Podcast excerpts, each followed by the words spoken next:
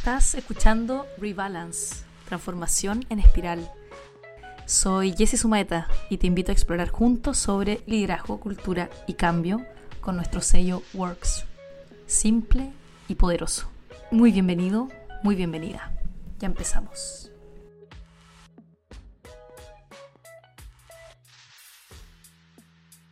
Hoy día tenemos un capítulo especial, eh, porque generalmente en toda esta historia de transformación uno escucha harto a las personas que acompañamos estos procesos, consultores, facilitadores, pero son quizás raras ocasiones y mucho más valiosas escuchar a los protagonistas de las historias.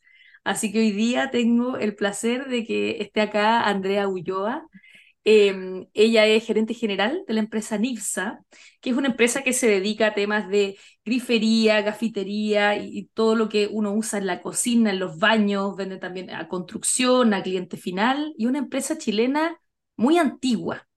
Cuando digo antigua, ahí la Andrea nos dará las fechas, pero que creo que ya en los años 40 más o menos hubo los primeros desarrollos y, y ha tenido toda una historia. Y hoy día la Andrea está sentada en un cowork eh, liderando esta empresa, así que ha sido una transformación maravillosa que a ella le ha tocado eh, liderar en los últimos años. Ahora vamos a conocer la historia bien porque vale mucho la pena entender el paso a paso. Y que una empresa que, solo para dar los titulares, y ahí le, paso a Andrea, se transformó desde una empresa eh, antigua, tradicional, con, con, todos los parámetros antiguos de, de trabajo, de, de, un trabajo más manual, de un trabajo más de acuerdo entre personas, de un trabajo donde trabajar era estar muchos, muchos años en la misma empresa, todos esos paradigmas que, que venían desde hace décadas, a una empresa totalmente moderna en, en, términos de oficina, en términos de flexibilidad de trabajo, en términos de las personas, el promedio de edad, ahí nos va a contar la Andrea que bajó, pero por décadas, así que es una historia de transformación, yo diría que de las más únicas que, que, que a mí me ha tocado ver em, y que yo acompañé una partecita muy pequeña, pero que, que, la historia completa ahora la tiene Andrea, así que bienvenida Andrea. Eh, ah, voy a anunciar, tú eres contadora, auditor de, de profesión, pero te manejas los temas de persona y transformación de una manera que ya se quisieran muchos expertos en estos temas. Así que eh, te doy la palabra para que nos cuentes primero de ti, de tu experiencia, lo, lo que tú quieras, y de ahí que vayamos haciendo la historia de cómo se ha transformado NIFSA. Gracias, Jessy. Feliz de, de la invitación a conversar eh, de temas como tan, tan en boga hoy día, porque ¿cómo no estar seguro y confirmar día a día que estamos permanentemente en procesos de cambio? Organizacionalmente, a mí me tocó participar estos últimos cinco años en un proceso de transformación importante, como tú lo, lo cuentas ahí, en una empresa súper, súper tradicional como NIPSA.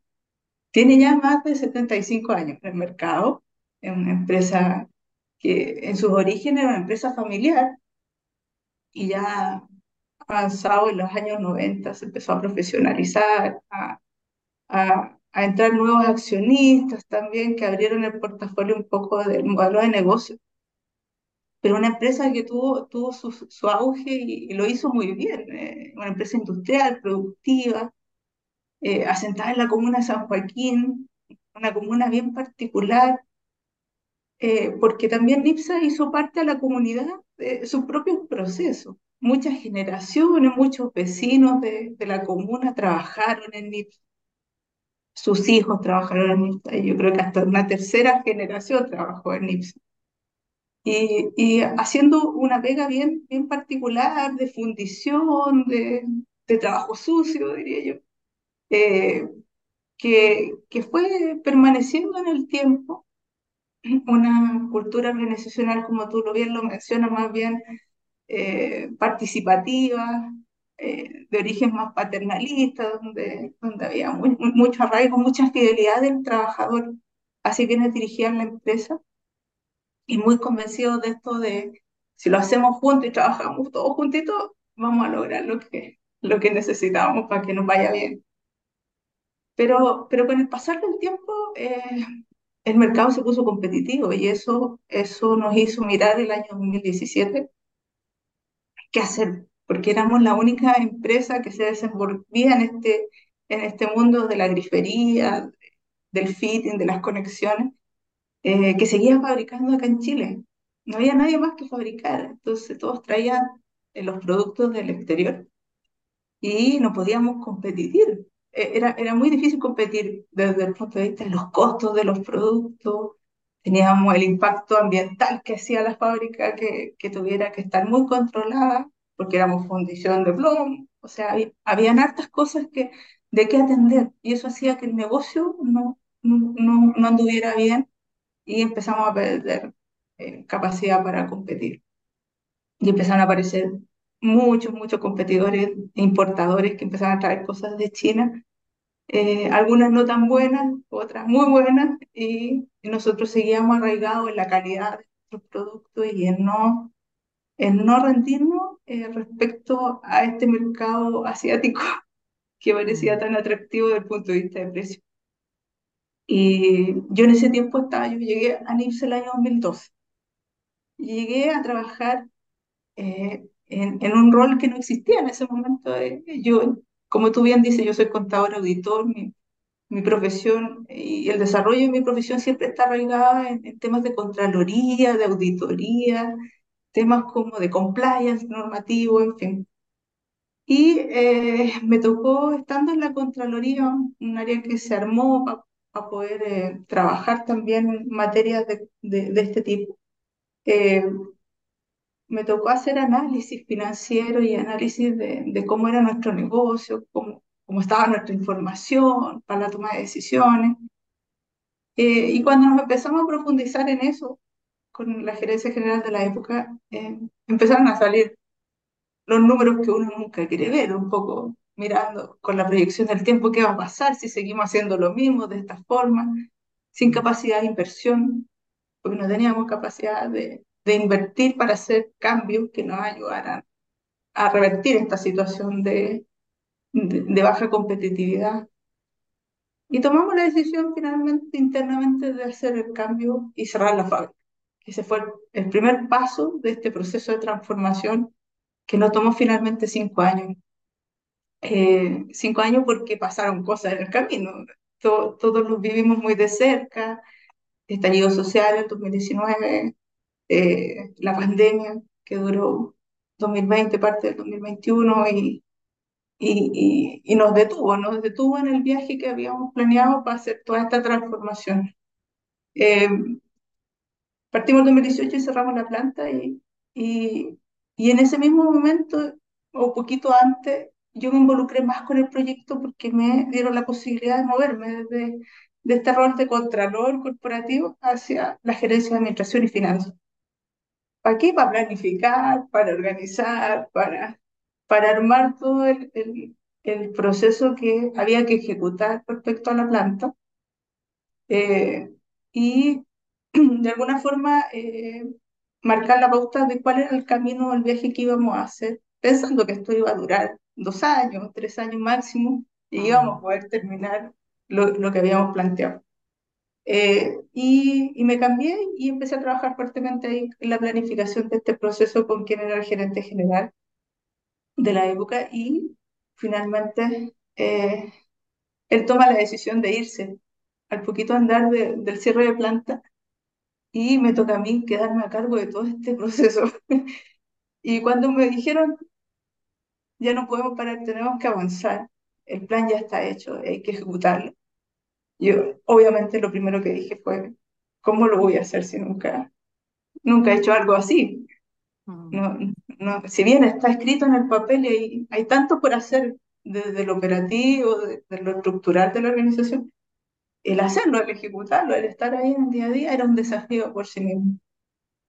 Así que no sé si me pilló mal parado o qué, pero eso, dije ya, no podemos, no podemos no avanzar, vamos a, vamos a hacer el viaje.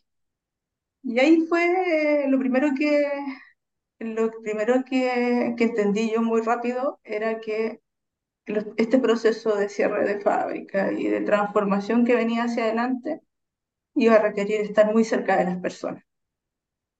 Y también tener la compañía de algunos colaboradores que iban a ser claves para poder desarrollar este viaje, que no era yo la que iba a conducir y esto iba a funcionar, eh, había mucho que hacer. Y, y poner el centro en las personas fue clave para para, para poder haber desarrollado el camino que nos pauteamos finalmente. Hubo gente que, que fue muy, muy generosa porque cuando yo le dije, oye, necesito tu apoyo, tenemos que hacer esta parte del viaje juntos, pero cuando lleguemos a la estación X te vas a tener que bajar del, del Mm, tren, mm, eh, me miraban así como diciendo, o sea, me estás invitando a pasear, pero también me estás diciendo que me vas a despedir. mm, Y, y eso fue, fue, fue muy intenso, porque yo efectivamente necesitaba colaboración para hacer este viaje, pero también sabíamos que habían personas que no iban a seguir el viaje completo eh, y que se iban a tener que bajar en algún momento. Y hubo muchas personas que fueron claves, claves, claves, que aceptaron el viaje en estas condiciones, se quedaron conmigo trabajando el tiempo que era necesario y cuando fue el momento nos abrazamos y se bajaron en la estación que les tocó. Eh, y eso fue clave porque fue un proceso muy sano. Eh, y yo diría que lo otro importante en esa etapa fue siempre estar muy conectados con la realidad y ir comunicando a las personas que trabajaban en la organización qué es lo que estaba pasando, qué es lo que iba a pasar. Eh, obviamente no fue fácil decirle a toda la gente que trabajaba en la fábrica, ¿sabes qué? Vamos a cerrar y vamos a cerrar en 30 días más. O sea, no era vamos a cerrar en un año más, es en 30 mm, días más. Eh, eso generó obviamente mucha incertidumbre, mucho dolor. Como era una organización muy antigua, había gente que llevaba más de 40 años, que había trabajado toda su vida en la organización eh, y que no sabía que salía de la puerta de NIPSA y no iba a tener, ¿qué iba a hacer? No sabía hacer nada más que lo que había hecho durante 40 años en NIPSA. Entonces eso, eso a mí me puso un desafío y a la organización le puso un desafío porque teníamos que hacernos cargo también de eso. Eh, y buscamos eh, distintas fórmulas para que ese colaborador que dejaba y se bajaba en este momento del tren pudiera seguir. Muchos eh, con pocos estudios técnicos, más bien personas que habían aprendido a hacer un oficio. mm, Eh, entonces, eh, buscamos capacitaciones para ello, tratamos de eh, conectarlos con organizaciones que pudieran ayudarlos a, a introducirse nuevamente en el mundo laboral y también eh, le- les facilitamos herramientas. Eso fue como un- una parte muy bonita del proceso porque a pesar de que no todos estuvieron dispuestos a, a utilizar estas herramientas que nosotros les dimos, eh, sí eh, tuvieron la oportunidad de sentarse y decir, bueno, aquí tengo un camino más, esto no se acaba aquí. Si me capacito, puedo ser independiente, puedo seguir haciendo mm, el trabajo con otra mirada eh, también me puedo incorporar a otra organización que a algunos les pasó, que pudieron, pudieron finalmente irse a trabajar a empresas muy similares a las nuestras. Y ahí nos ayudó mucho también organizaciones como Asimed. Nosotros éramos una empresa en ese momento metalmecánica, metalúrgica, y había una organización que, que nos agrupaba y a través de ellos también nosotros conectamos a la gente para que pudieran eh, buscar espacio en estas otras organizaciones que seguían en la línea de, la de las fundiciones y, y el trabajo de planta. digamos.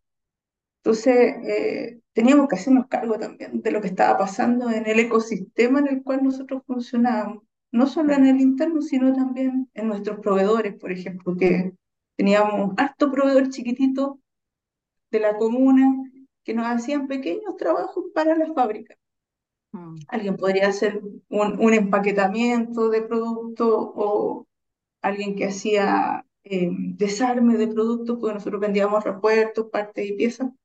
Teníamos pequeños talleres que eran básicamente pequeñas familias o personas que habían armado su empresa y trabajaban para nosotros. Y cuando se cerraba la fábrica, todos ellos quedaban también sin negocio. Entonces había que de alguna forma hacerse cargo también del impacto que esto tenía en la comunidad. Y en eso eh, eh, invertimos tiempo. Era lo que podíamos hacer, acompañarlos, ayudarlos, eh, ser muy sinceros en los procesos, cuándo iban a ocurrir las cosas, cuándo los procesos se terminaban eh, en conexión de ellos con nosotros. Y, y nunca, nunca mentir en este proceso, que también fue clave, eh, decir la verdad. Yo creo que, que es lo más difícil porque uno sabe el impacto que tienen las palabras en las personas. Entonces, Mm, si vamos a hacer un- vamos a terminar un proceso, había que ser lo más riguroso, porque que la gente te creyera era fundamental para que vivieran el proceso lo más tranquilos posible. Obviamente a nadie le da tranquilidad saber que se va a quedar sin trabajo, mm, pero al menos tener ciertas certezas de cómo es el proceso eh, los ayudaba mucho. Eh, por ejemplo, temas de, como era una empresa muy antigua, teníamos un grupo de personas importantes que tenían estas indemnizaciones antiguas, todo eventos que, que existían y estaban ahí bien arraigadas y las cuidaban mucho los, los sindicatos. Y claro, cuando uno dice, ¿sabes qué? Voy a cerrar, ya el modelo de negocio no funciona, somos competitivos, estamos perdiendo. Eh, ellos dicen, chuta, no me van a pagar las indemnizaciones. ¿Cómo voy a seguir si no me pagan las indemnizaciones? Bueno, nosotros habíamos hecho un plan y nos habíamos ordenado financieramente para poder pagar esa indemnización. Entonces, yo sabía que el primer impacto era hablar con ellos, hablar con los sindicatos que los representaban y decirles, tranquilo, tu plata va a estar, te vamos a pagar todo lo que tenemos que pagarte y en el tiempo que corresponde. Entonces, todas estas cosas de comunicar, de ir contando cuándo lo vamos a hacer, cómo lo vamos a hacer, fue bajando la tensión que un proceso de, de este tipo puede tener. Eh, y la gente lo valoró mucho, mucho, mucho. Para que tú tengas una idea, la persona que a mí me tocó despedir, más antigua, llevaba 56 años en la empresa. wow. Mm, 26 años en la empresa. O sea, toda, toda su vida. ¿Y cómo se llama? Y había hecho su vida a la letra de Nipsa. mm, Gracias a Nipsa había podido comprarse su casa, había educado a sus hijos. O sea, había mucha historia. Eh, aunque eso fue bien disruptivo, eh, yo hice algo que para mí fue muy, muy gratificante y muy, muy de aprendizaje. Yo decidí echar a cada uno de los trabajadores, echar en el sentido de terminar su contrato. Suena como feo echar así. No, decidí que al término de contrato con, con los trabajadores hacerlo yo misma. Eso te iba a preguntar. Cada conversación te sentabas tú, o sea, bueno, un montón de, de tiempo dedicado a eso. mucho tiempo, mucho tiempo, pero fue eh, una decisión mía, primero, porque fue cuestionado. y ¿Cómo te vas a sentar tú como gerente general o, o, o gerente de finanzas en esa época, eh, a despedir a cada uno de los trabajadores? Mm, Y, y yo lo sentía como un, como un deber, como un mm, deber de, de tener esa última instancia de conversar, agradecerle el tiempo que habían estado con nosotros, eh, darle tranquilidad respecto a sus procesos de cierre eh, y que tuvieran también la posibilidad de preguntarme directamente lo que quisieran. Ese, ese era el, como el foco. Obviamente no lo hice 100% sola. Eh, No, Cuando, claro. por ejemplo, despedimos a las personas de la fábrica, eh, el, quién era el gerente de la, de la planta, fue uno, por ejemplo, de los que yo le tengo mucho aprecio hasta el día de hoy porque él me acompañó en el proceso sabiendo que se cerraba la planta y él ponía el candado final. O sea, él, Mm, él se iba con, con este cierre. Y eh, cuando se fue el gerente general que, que con el que yo que trabajaba, eh, le pedí a él, eh, Francisco se llama, Pancho, ayúdame.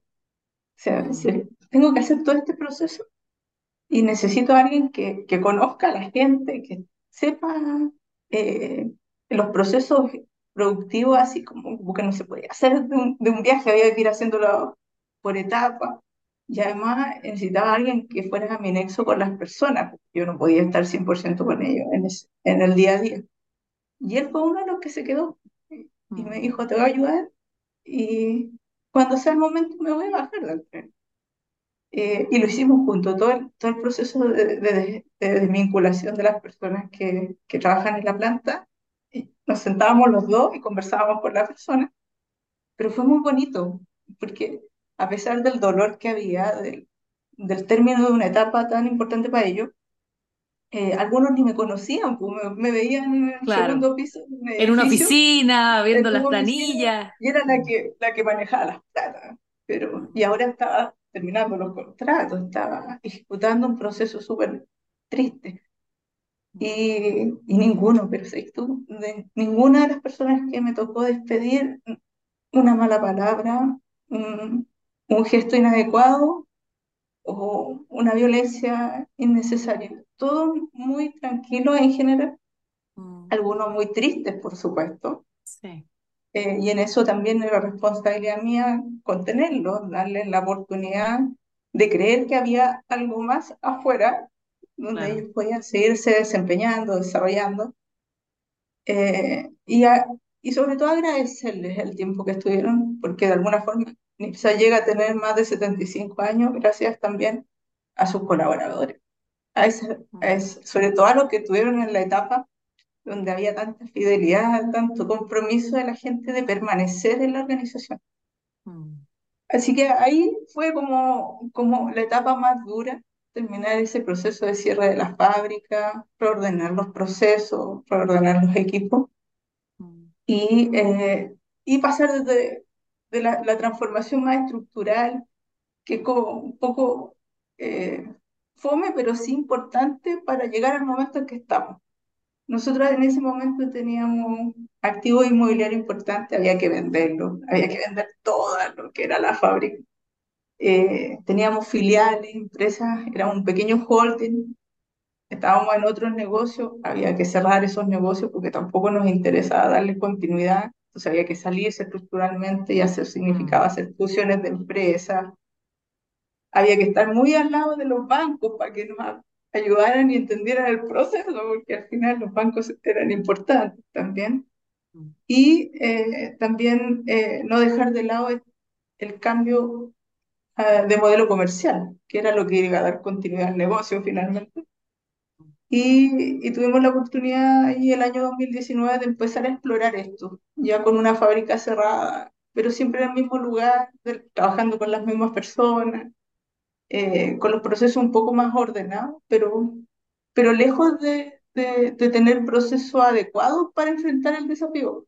¿Por qué? Porque era una empresa que trabajaba procesos muy manuales, poca automatización de procesos, eh, pocas herramientas tecnológicas.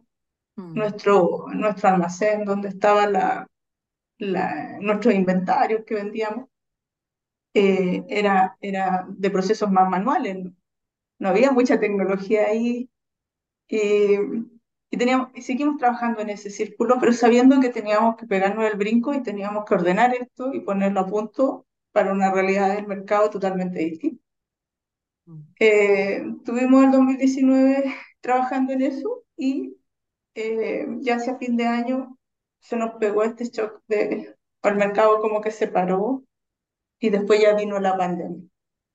mm, Y, y eso nos hizo replantearnos, bueno, ¿seguimos el viaje como estaba planteado o, o damos un giro y volvemos a hacer algo distinto? Eh, con harta incertidumbre, como, como fue la pandemia, no, no sabíamos qué, qué podíamos esperar que iba a pasar y decidimos poner pausa. Dijimos, no vamos a cambiar el plan. El plan sigue siendo el mismo, pero vamos a poner el botón de pausa y vamos a aprovechar este tiempo para hacer las cosas como estructurales que las condiciones nos permiten.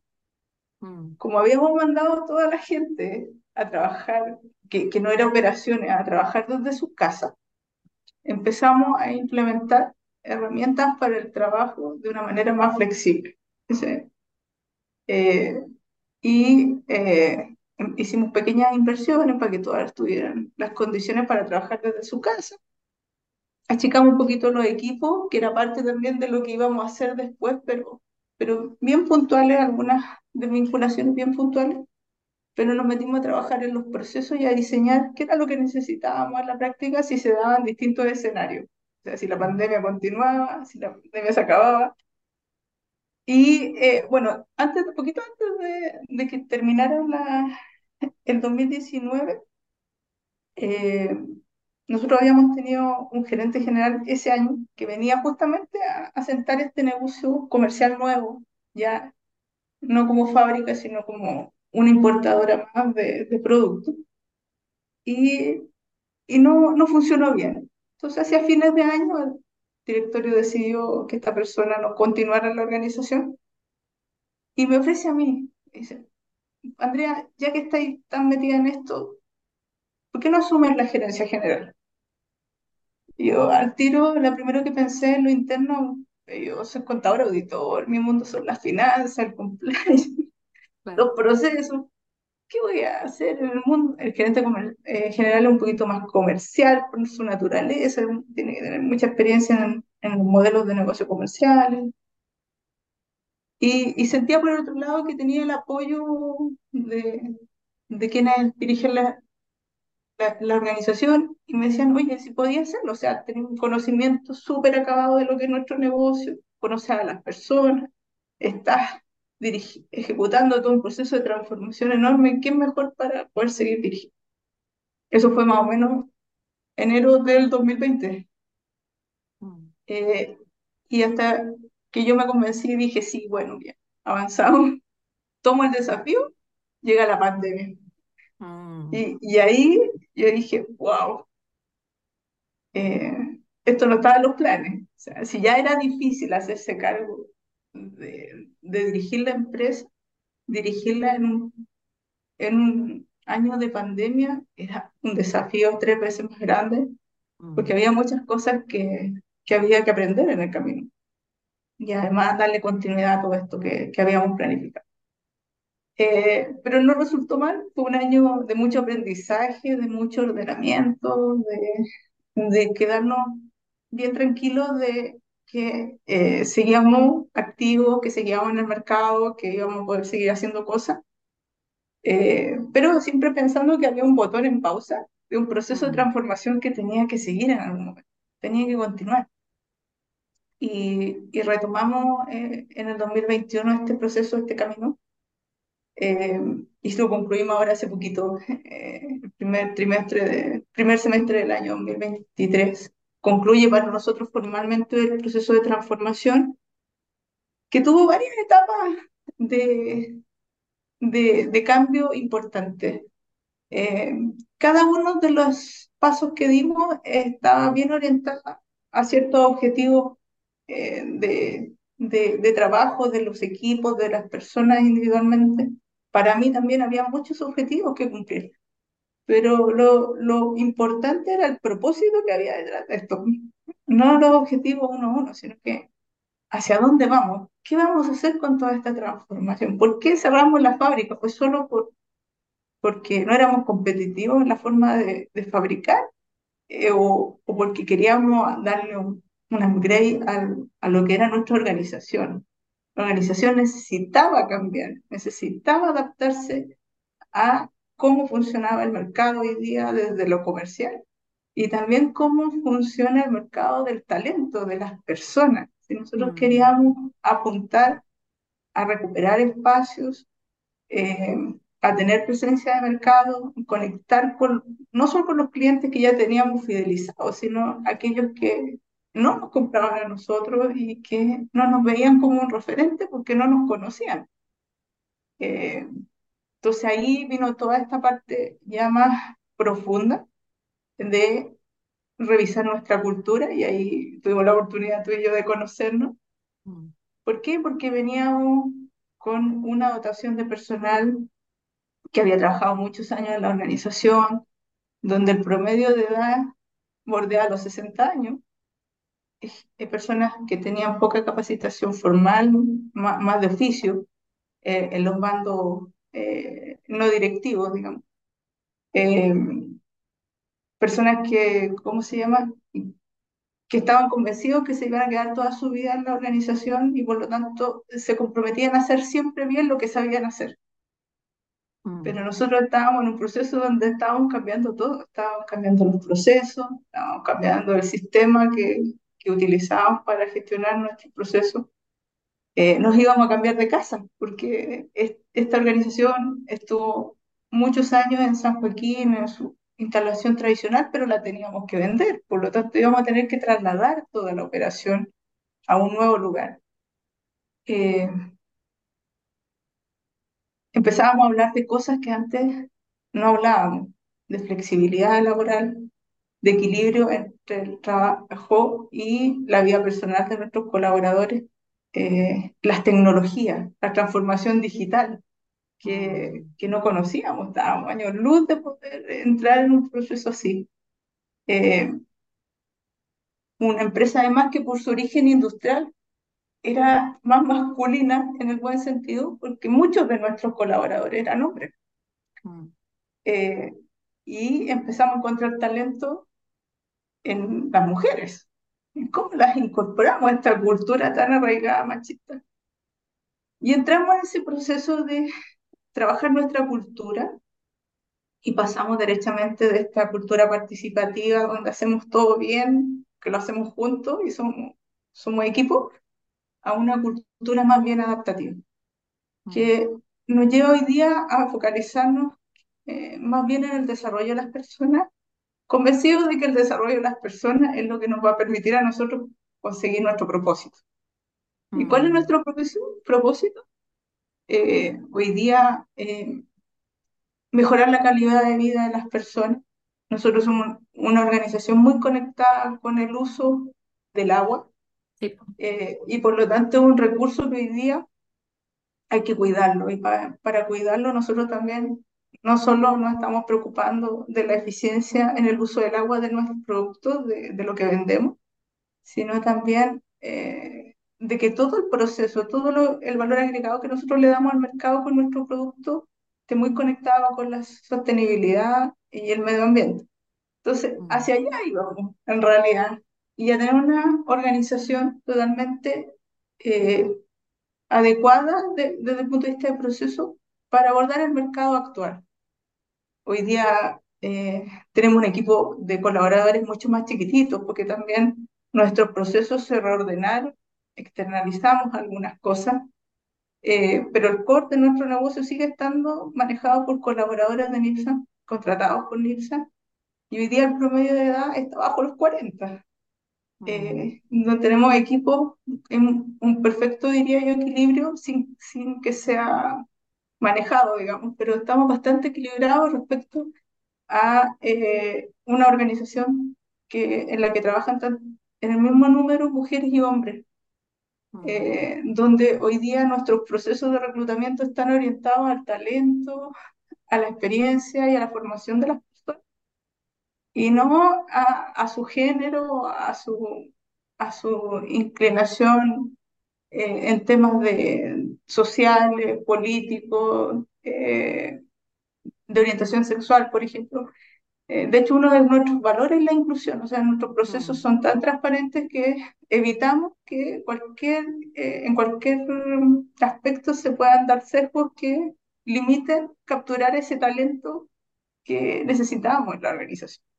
mm, Y, y eso nos ha llevado a donde dices tú hoy día, Andrea está en un cowork, bueno, parte de eso tiene que ver también con temas de cultura. Nosotros nos trasladamos de la, de la instalación eh, que finalmente vendimos allá en San Joaquín y nos instalamos en un cowork que hoy día es la oficina o el lugar de trabajo para nuestros colaboradores de las áreas de administración y venta. Y compartimos espacios, estamos arraigados en la comuna de La Florida, acá en el Mall Plaza Vespucio. Eh, y tampoco fue casualidad que llegáramos aquí. Andábamos buscando un lugar, por supuesto, colaborativo para trabajar pero también queríamos eh, que tuviera buena conectividad con el lugar donde viven nuestros colaboradores. mm, Entonces, tenemos un- una alta incidencia ahí, muchos colaboradores que trabajan en Puente Alto, en La Florida, en Macul, en La Cisterna, San Joaquín. Entonces, lo primero que uno naturalmente empieza a evaluar, bueno, ¿dónde nos ponemos? ¿Dónde nos reubicamos? Y claro, ah, la zona oriente que parece tener más población, más disponibilidad, más lugares donde instalarse, pero eso significaba que nuestros colaboradores iban a atravesar dos horas Santiago para llegar a su lugar de trabajo. Entonces, no, nos reordenamos, reorientamos el lugar y le pusimos prioridad a que hubiera buena conectividad de transporte público. Y aquí estamos con mucha facilidad de metro y también de, de transporte en general. Y entramos rápidamente cuando nos cambiamos las 40 horas y en un sistema flexible de trabajo. O sea, hoy día nuestros colaboradores están tres días trabajando acá en el cowork que se calendariza y de acuerdo a las necesidades de los mismos equipos, y dos días pueden trabajar desde donde ellos quieran. Mm, Eh, y eso ha sido un tremendo acierto porque sin duda que la productividad ha aumentado considerablemente.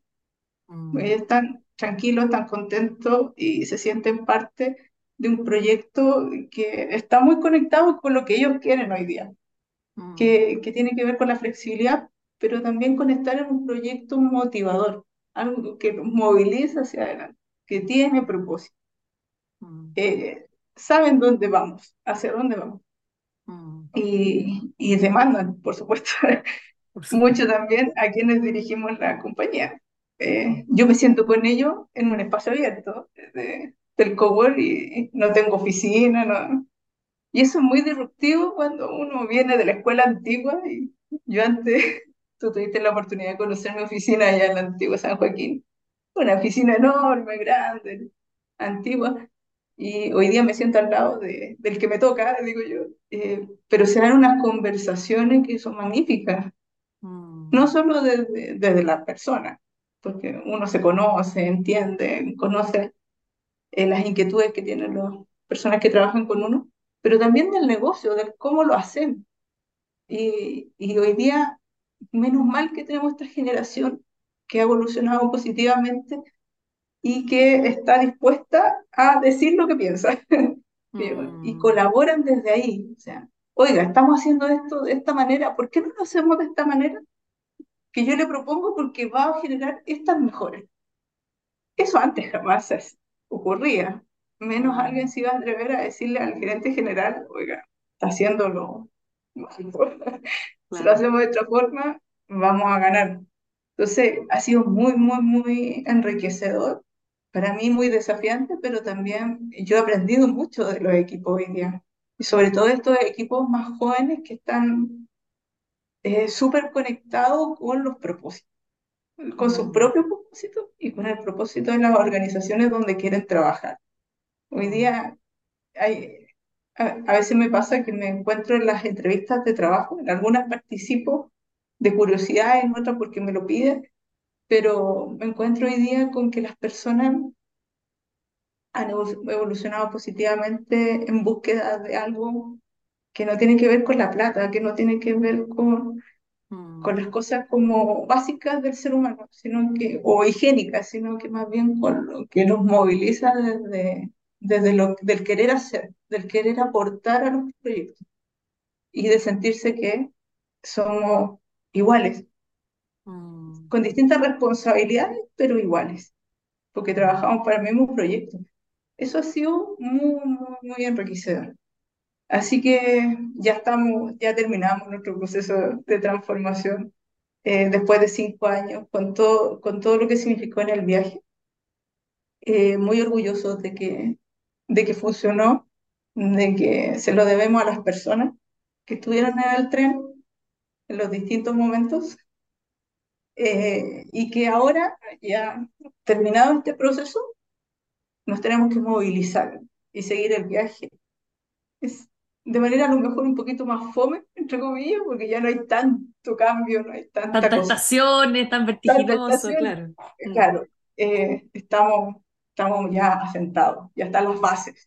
Y mm, ahora viene eh, seguir el camino quizás más desafiante en el negocio, sin duda, eh, que no va a tener tantas distracciones por todos los cambios.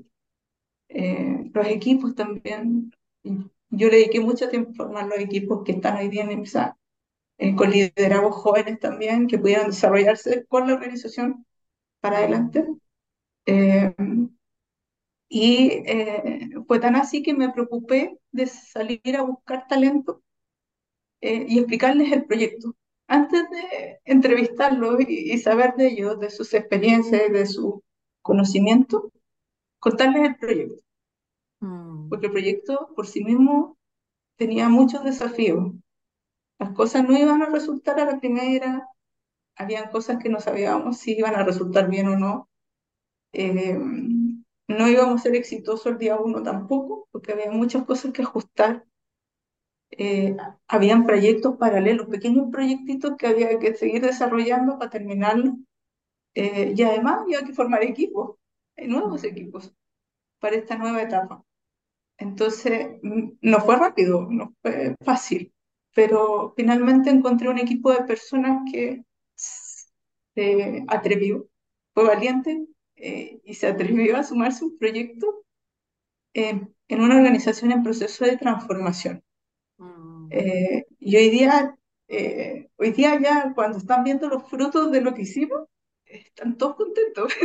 Eso es lo que a mí me tiene más contenta. En el fondo se cumplió la promesa, porque eh, así como hoy día ellos están felices y, y están contentos de que llegamos a este momento de, del viaje, eh, muchos no se quisieron sumar al proyecto por lo que significaba, por el cambio, por gestionar tanta, de repente, incertidumbre.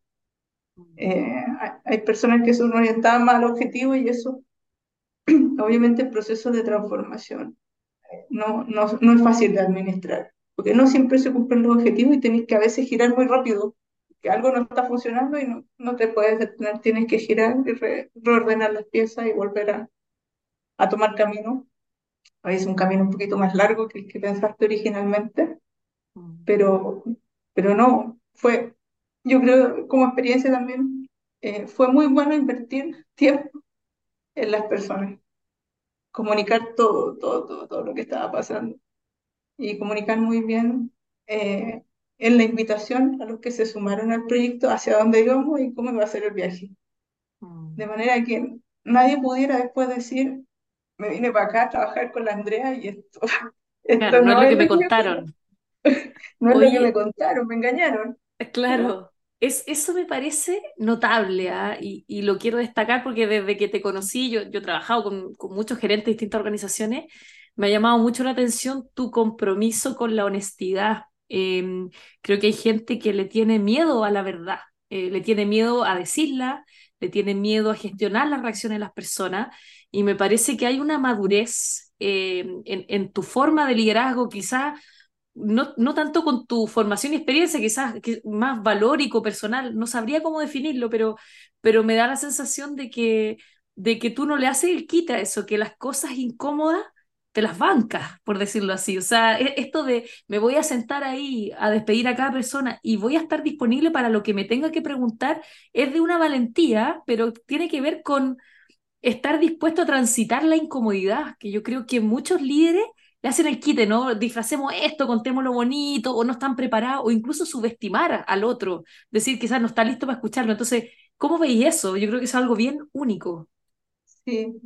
Bueno, no, no fue planeado, no fue planeado. Yo, yo creo que fui haciendo lo que un poco mi corazón decía. Eh, eh, quizá ahí eh, la inexperiencia me jugó a favor, a lo mejor si hubiera tenido la experiencia de haber liderado una organización antes y haber estado en estos puestos que son de tanto poder, entre comillas, donde finalmente se hace lo que tú dices y en el buen sentido.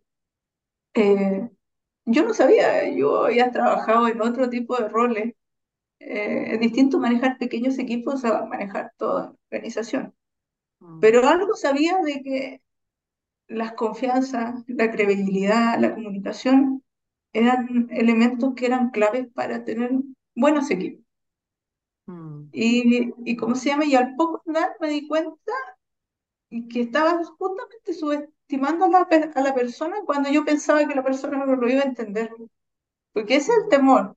Yo se lo explico, pero a lo mejor no lo va a entender. Va a reaccionar mal o va a pensar que le estoy mintiendo. mm, Entonces, eh, yo decidí, yo, yo partí siendo honesta.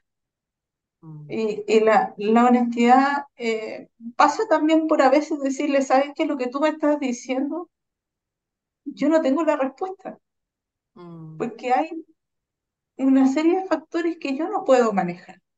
Yo te puedo decir, esto es lo que vamos a hacer y en estos tiempos, pero si se presenta una pandemia, como lo que ocurrió, es un elemento que yo no puedo manejar.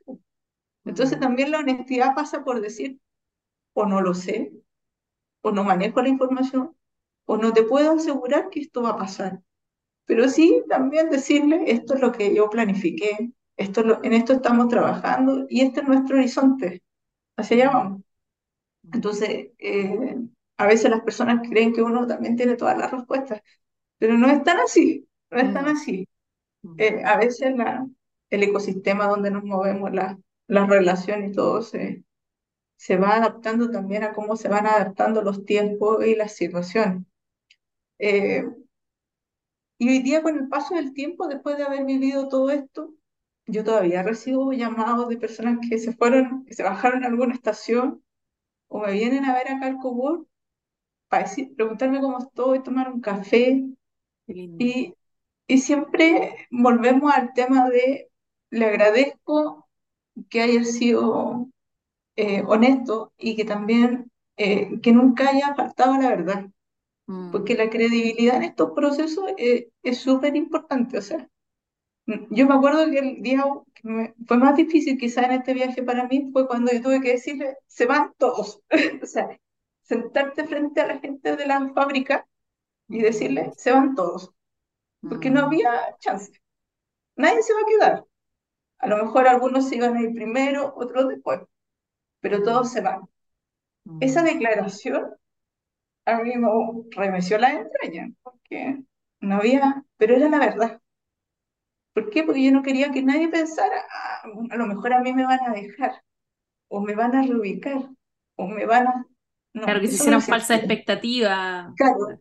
Entonces, eh, oye, te vamos a pagar, y le vamos a pagar a todos, y a todos les pagamos. Vamos a poner planes de capacitación para todos, a todos. O sea, eh, fue, fue todo así como una comunicación muy de aquellas cosas que eran para ellos importantes, pero muy certeras. mm, Y, y eso a mí me jugó muy, muy a favor, muy a mm, favor positivamente porque la gente creyó. Entonces, cuando hablábamos, ellos sabían que yo les estaba hablando de la honestidad, no, de, no les estaba inventando cosas que no iban a pasar. Mm, Eh, y hasta el día de hoy me lo agradecen y es una de las cosas que yo me siento gratamente orgullosa del proceso, de haber generado confianza, credibilidad y haber trabajado sobre la honestidad. ¿Mm? mm, Eh, es difícil, ¿no? Esto no, no fue fácil, ¿verdad que no? Fue, tuvo momentos muy duros, muy duros, mm, pero eh, yo diría que lo que a uno más le cuesta es eh, de alguna forma ir contra eh, este superhéroe negativo que hay en las organizaciones que va gatillando como al revés de lo que tú estás diciendo. Esa fuerza interna que la encontrás en todas partes, o sea, la encontrás en tus pares, la encuentras en tu equipo hacia abajo, también la encuentras arriba. A veces hay directores que no están tan de acuerdo con lo que tú vas a hacer o cómo estás planteando hacerlo, y se genera esta eh, energía inversa y mm, te, te- que te aportillan, no lo vas a lograr, no va a mm, resultar, lo que estás haciendo mm, está mal. Todas esas cosas eh, eh, es una lucha permanente, porque no todos siempre están alineados 100% contigo. mm, Eh, y, ¿cómo se llama? Entonces hay que manejar eso. Y para eso hay que, hay que dedicarle tiempo al proceso.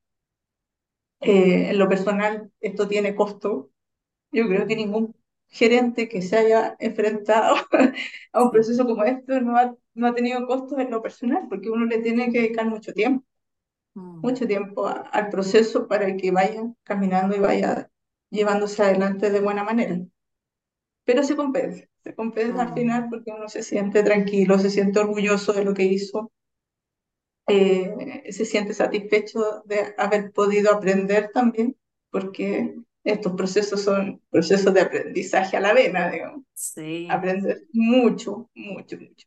No hay literatura, no hay diplomado, no hay magíster, ni MBA que te enseñe lo que aprendes ahí, ejecutando estos procesos y estando con las personas. Totalmente.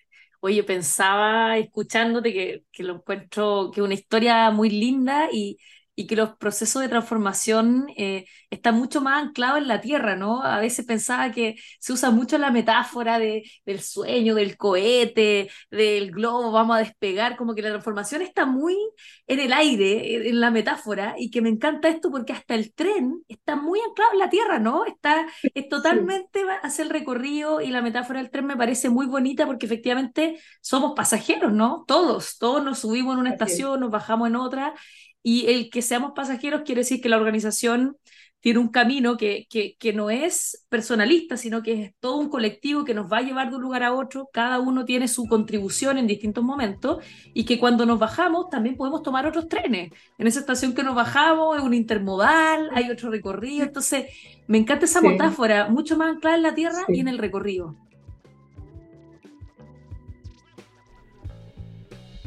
Hoy quedamos hasta aquí. Gracias por escuchar. Bienvenidos una vez más a Rebalance, transformación en espiral. Soy Jessie Sumaeta. Hasta la próxima.